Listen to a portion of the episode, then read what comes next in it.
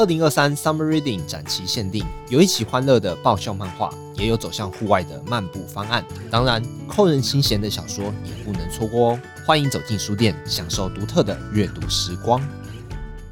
一般的兽医的这种诊所，其实很多时候呢，就是会遇到各式各样不同的饲主。嗯，有没有遇过一些比较特别的案例？我觉得比较尴尬的是碰到一家人带动物来，嗯，然后他们每个人的意见都不一样，就很难去决定说，哎，到底我是要跟哪一位做讨论。所以其实在这边也可以给听众朋友一个提醒，就是如果是一家人一起养一个宠物，嗯、大家要去看诊的时候，可能自己家里要先讨论有一个小小的共识，对啊，然后才能够让兽医师知道说接下来要怎么处置。欢迎收听《迷成品 Podcast》放送观点，在这个单元，我们邀请不同行业的职人对谈，一起领略思想的跨越，往更美好的生活迈进。大家好，我是承轩。在放送观点的这个单元呢，我们计划过许多和同伴动物有关的主题。我们访问过柴犬的饲主米爸，还有独立媒体窝窝的记者信安，分别从生命教育、动保政策的角度来分享各自的观点。这次的主题呢，比较亲民一点，我们把焦点放回每个家庭的生活之中。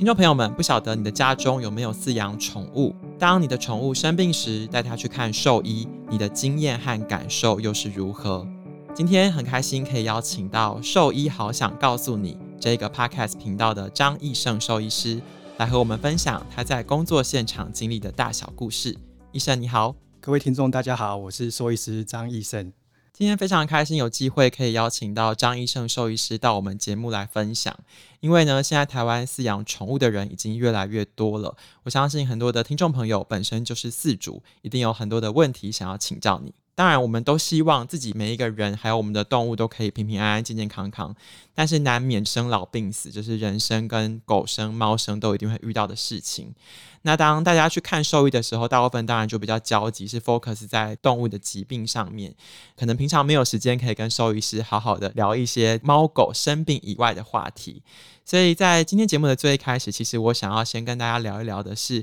兽医师这个职业啊，它的职涯养成之路到底会经过怎么样的过程？想要先问一下医生哦，你自己小时候的成长经验怎么样？你从小就特别喜欢跟动物相处吗？这跟我居住的环境可能比较有关。就我老家是在比较乡下的地方，小时候玩耍的地方基本上就是在田间啊，看一些小动物，比如说青蛙啦、蝌蚪，还有大肚鱼之类的。所以从小就对这种生物会比较有兴趣。自然在选大学科系的时候，就会想要选跟动物比较有相关的科系。那时候就是想说，看到兽医好像会跟实际动物的一些知识的应用会比较有关系，嗯，所以那时候就选择兽医。那从你自己小时候是一个喜欢大自然、喜欢野生动物的小男孩，到后来呢，真的进了兽医系开始学习，然后现在开始做兽医的工作，这个中间会不会有一些些落差，跟你的期待是不一样的地方？我觉得落差最大的就是在还没有真正开始踏进临床之前，对于医疗的想象就会像人的医疗那样子，就像我们日剧的那种医疗去看到了，可能会用一些很先进、很厉害的技术去治疗病患，但实际上在兽医这个领域，其实有蛮大的限制性的，可能是受限于一些技术上或者是经济考量上，我们并没有像人那么高端的医疗可以用在小动物上面。举例来说，好了，像人器官移植是很平常的手术，但在在兽医方面，基本上是很少有团队在做这个手术的。根据你自己实际实物上的经验哦，通常大家带猫咪或是带狗狗去看医生，最常见到的原因是什么？有没有哪些细节是平常可以防患于未然，生活中多注意，可以减少去看医生的机会？狗猫大部分都是一些肠胃的疾病来看诊啊，比如说它吃不太下，然后会吐、拉肚子等等。那这种问题其实单纯一点，如果说真的只是肠胃方面的问题的话，其实就日常的饮食上，可能有一些比较油的食物或人吃的比较重咸的食物，就是尽量避免啊，不要给动物吃这样子。如果说你真的很想要给动物一些新鲜的食物或者是一些鲜食之类的，你可能就是一开始就先少量测试一下，看看它的肠胃道是不是。适应，吃下来 OK，那你之后可能再慢慢的多给他一些。像猫跟狗啊，你会非常建议在什么时候做结扎吗？不同的品种、不同的考虑的状况，得到的答案都不一样。我觉得这个要看主人他在意的点是什么。有些人就是说，如果太早结扎，他可能骨骼发育会有一些问题；那如果说你太晚结扎，那可能就是容易有一些肿瘤的状况。所以其实还是要带到现场有专业进行判断。应该是说，我们会根据动物的品种，比如说它是大型犬、小型犬，是不是某些肿瘤的好发品种，去给建议啦。嗯、其实，在工作的现场呢，除了医治猫猫。猫狗狗之外，我觉得很多时候呢，就是会遇到各式各样不同的饲主。嗯，有没有遇过一些比较特别的案例？我觉得比较尴尬的是碰到一家人带动物来，嗯，然后他们每个人的意见都不一样，就很难去决定说，哎，到底我是要跟哪一位做讨论。所以，其实在这边也可以给听众朋友一个提醒，就是如果是一家人一起养一个宠物，嗯、大家要去看诊的时候，可能自己家里要先讨论有一个小小的共识，对啊，然后才能够让兽医师知道说接下来要怎么处置。有时候看兽医的工作不止在医狗，好像也在医人，就是跟饲主在沟通的时候，或者是你们在看诊的时候，我觉得有很多的眉眉角角是来自于和人的沟通。嗯、你有没有常常遇过有带着动物来的家人，他就问你说，为什么那么贵？这医药费怎么算的？嗯，那这时候你要怎么反应？因为其实现在几乎每个县市的兽医师工会都会有一个所谓的收费标准啦。我觉得这最大的一个原因就是动物并没有健保啦。因为人会觉得医疗好像很廉价，是因为背后有一个很大的健保的政策去维持这一块。但是实际上算一算，我们每个人每个月付出的健保费，如果说这样加一加，其实单次的看病，人跟动物不见得会落差到哪边去。那除了这种收费问题之外，实际上在临床啊，在工作现场比较容易产生，比如说像医疗纠纷啊，嗯、或者是容易跟家属有一些沟通磨合障碍的地方是什么？有没有办法科普一下？最容易会有纠纷的是事主对于治疗的期待跟医生所认知的不一样啦。嗯、因为其实对兽医而言，他们看过很多疾病，所以基本上他们有时候治疗的话，会觉得就是理所当然，他没有办法把所有的细节讲得那么细。对，但有些事主这些细节对他们来说，可能就会影响他们的决策，所以这之间就很容易有一些认知上的落差，产生一些纠纷。基本上我也是经过一些惨痛的经验洗礼下来，所以目前就能够做的就是尽量在事先把所有的可能性啊，还有大概需要哪些花费，就全部跟主人先说过一次。那到最后的治疗的决定权还是交由主人去做抉择。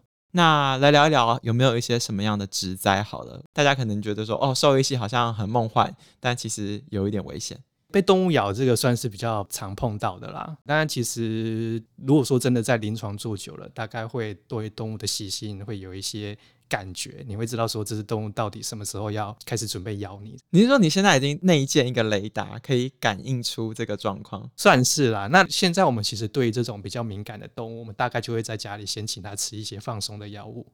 就让它在医院不要这么紧张。做检查的过程，它就会比较配合一些。那我有点好奇，现在的这个医疗状况，它是有点来者不拒的吗？比如说，如果我今天我养了一只超级大的藏獒，嗯、然后我要带去看，你是会接这个 case 的吗？嗯，基本上还是要接啦。所以目前只要是猫跟狗都是在你的受理范围之内，没错。有点好奇哦，因为刚刚聊到藏獒，其实关于品种犬猫的这种跟一般的米克斯，嗯、他们在就医上面来说会有不一样的状况吗？某些疾病在所谓的品种犬、品种猫会比较常见啊，但其他方面倒是没有太大的差异。可以举几个例子吗？比如说，有没有哪些品种的猫或哪些品种的狗特别容易遇到怎样的疾病？是大家可以先留意。嗯，像比如说那种八哥啊、发斗这种短鼻子的狗，它们比较容易有这些呼吸道方面的问题。这个就是一个蛮典型的案例。一般的兽医的这种诊所，你们到后面是已经会分科了，是吗？大部分还是都等于是全科啦，他可能都还是会全部都看，但是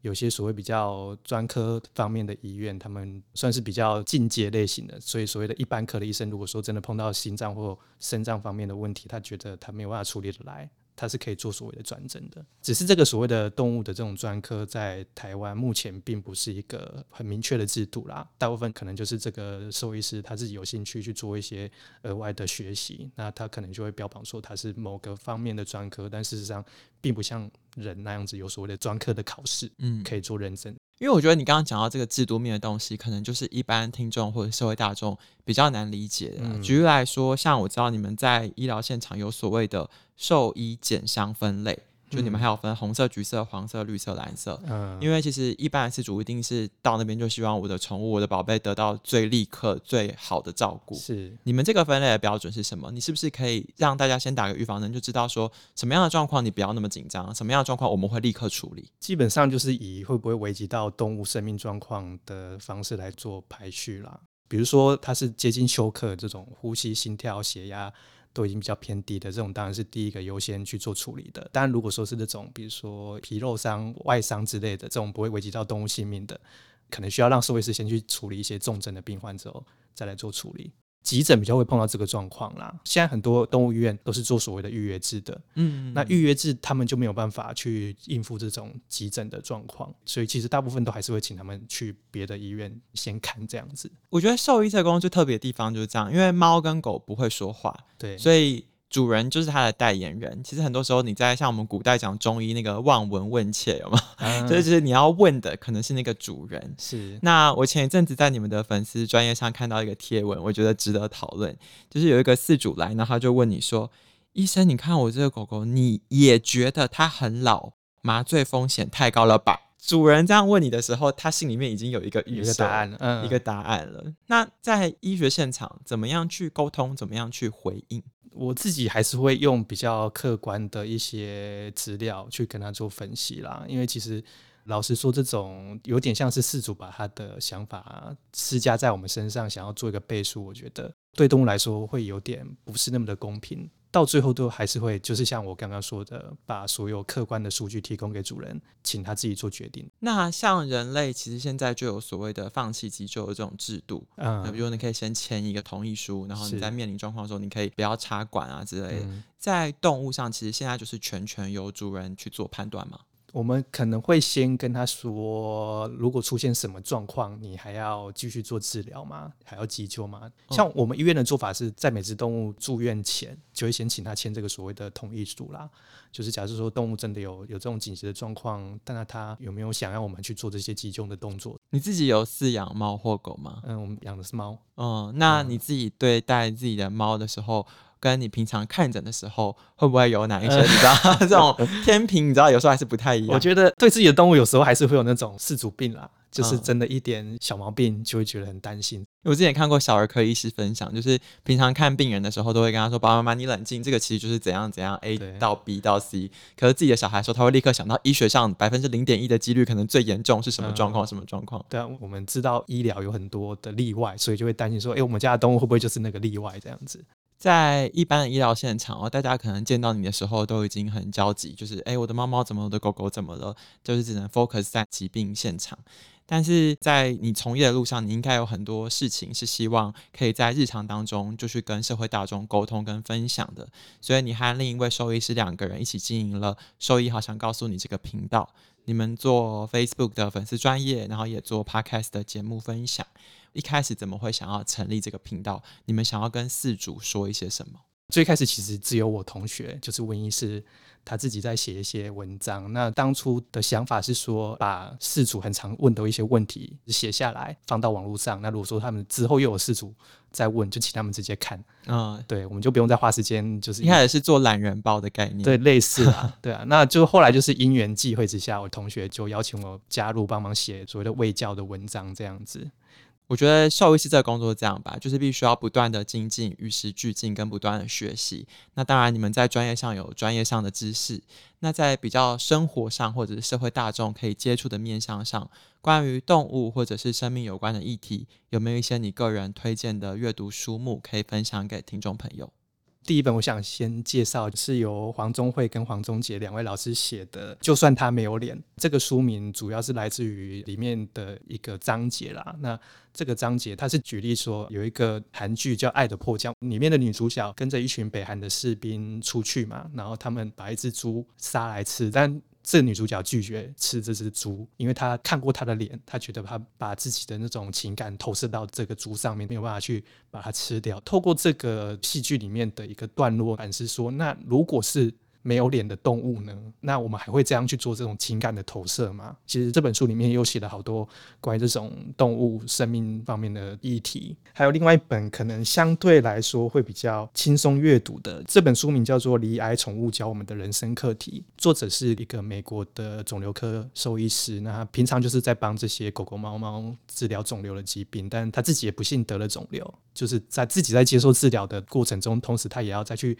治疗这些动物。那他就是透过这种自身得到疾病的经验，再去思考说这些动物的治疗过程大概是会怎样，然后他们跟饲主的互动又是怎么样，就是做了一个蛮深度的心境上的描写。这样，宠物的癌症跟人类的癌症，它在临床上的表现或者是诱发的成因是有共通性的吗？嗯，其实有一部分是蛮类似的，因为就像现在有一个名词叫转化医学。就是变成说，人的肿瘤，它可能会先在动物身上，就治疗方面，它先做验证。那如果说在动物身上看到效果，那它可能才比较有机会去用在人的身上。问一个比较你专业的问题，因为像人类的癌症有所谓的化疗啊，宠物有吗？呃，宠物也有，真的与时俱进，难怪医疗费会越来越高，因为那个科技真的是一直进步。因为基本上人有的疾病，其实在狗猫身上，其实大部分都会有类似的疾病出现了，所以就是这些治疗方式跟人的医疗上面来说不会差太多。但就像我刚刚说到一些比较先进的，比如说动物的放射线治疗，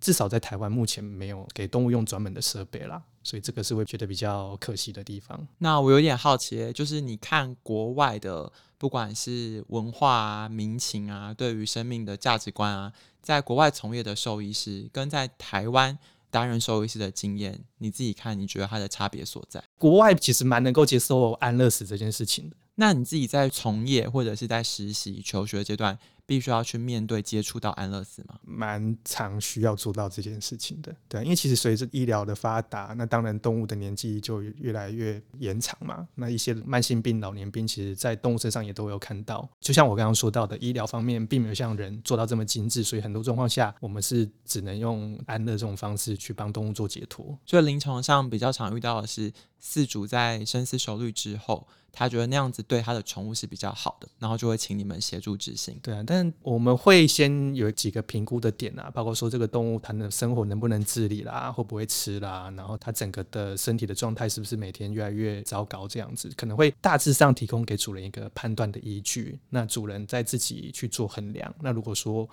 兽医师跟主人双方都觉得这只动物已经到了没有办法挽回的地步，那我觉得安乐。我自己是把它当做是治疗的一个环节啦。今天讲了很多喜怒哀乐不同人的情绪，动物的情绪，当然兽医自己本身也有情绪。我想问问，在职业的十几年的过程里面，有没有你印象比较深刻、比较感动的故事？有一个案例是一直停留在我的脑海里啦，就是有一只动物来做电脑断层嘛。动物的电脑断层是要全身麻醉的，跟人不太一样。对，因为他们可能会乱动或干嘛的，所以他们一定要全身麻醉。然后这只动物就是全身麻醉，做完检查之后，它再恢复时先休息一段时间。那等到它差不多可以起来走路的时候，我就牵着狗。这只狗步伐就有点蹒跚，因为可能麻醉刚退，它还没有完全醒，摇摇晃晃的，然后眼神有点迷蒙这样子。但当我把那个大门打开的一瞬间，这只狗看到主人，它就马上眼睛就整个亮起来。就往主人那边飞奔过去，朝着主人的脸狂舔。这之间的落差，我就觉得蛮大的，感觉他的世界就只有主人而已。那至于他为什么会在这边，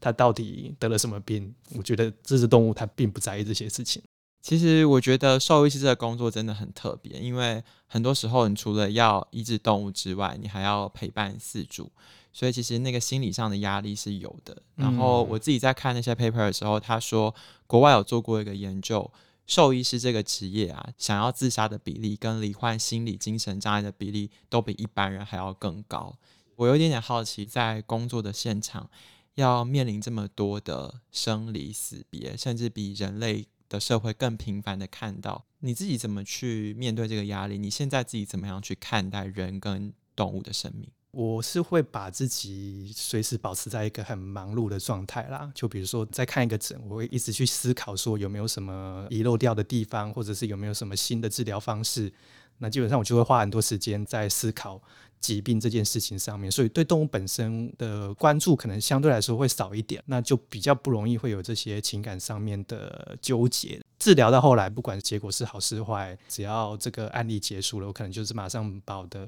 脑袋在清空，那随时在准备再接下一个病患的事情这样子。那最后我想要问的问题是，如果我们有听众朋友听完你的分享，如果他想要往兽医之路迈进，你自己对于想要踏上这个职业的朋友，你有没有一些些出发前的提醒，或是你自己的心得？可能要先自己想一下，如果说真的想要念兽医，你的目的是什么？如果说你是想要赚钱，那绝对有其他更容易赚钱的机会啦。那如果说你是单纯喜欢动物，那我觉得。你可能要先有一个心理的建设，因为也碰过很多同学，他当初就是喜欢动物来念，但事实上，兽医需要面对的是残破不堪的动物，而不是可爱的动物，所以到最后可能这些同学就已经都不再做所谓的临床的工作，可以先去医院做实习，你先看一下实际的状况是如何，那再决定说是不是真的要往这个方向前进。今天兽医师在我们节目分享了两本好书，关于生命跟不同的价值观，大家可以去思辨跟讨论。那为了准备访问这一集，其实我之前也先读了一本书，叫做《我们都要好好的》。这本书呢，它的副标是“无人知晓的兽医现场”。在那本书里面哦，我有一句话印象很深刻。他说：“兽医要面对的不仅仅是治疗，更多时候是人心。在无人知晓的兽医院里面，天天都上演着死亡泪水。虽然偶尔有超越医疗的奇迹，但更多时候都是分离。如果大家听完我们这一集的节目，对于兽医的工作，或者是对于宠物、动物相关的知识，有更多的好奇。”欢迎大家可以追踪兽医好想告诉你的粉丝专业或者是 Podcast 节目。如果有任何的问题或者是建议，都欢迎到 Apple Podcast 留言告诉我们。谢谢大家的收听，也谢谢今天兽医师的分享。我们下次见，拜拜，拜拜。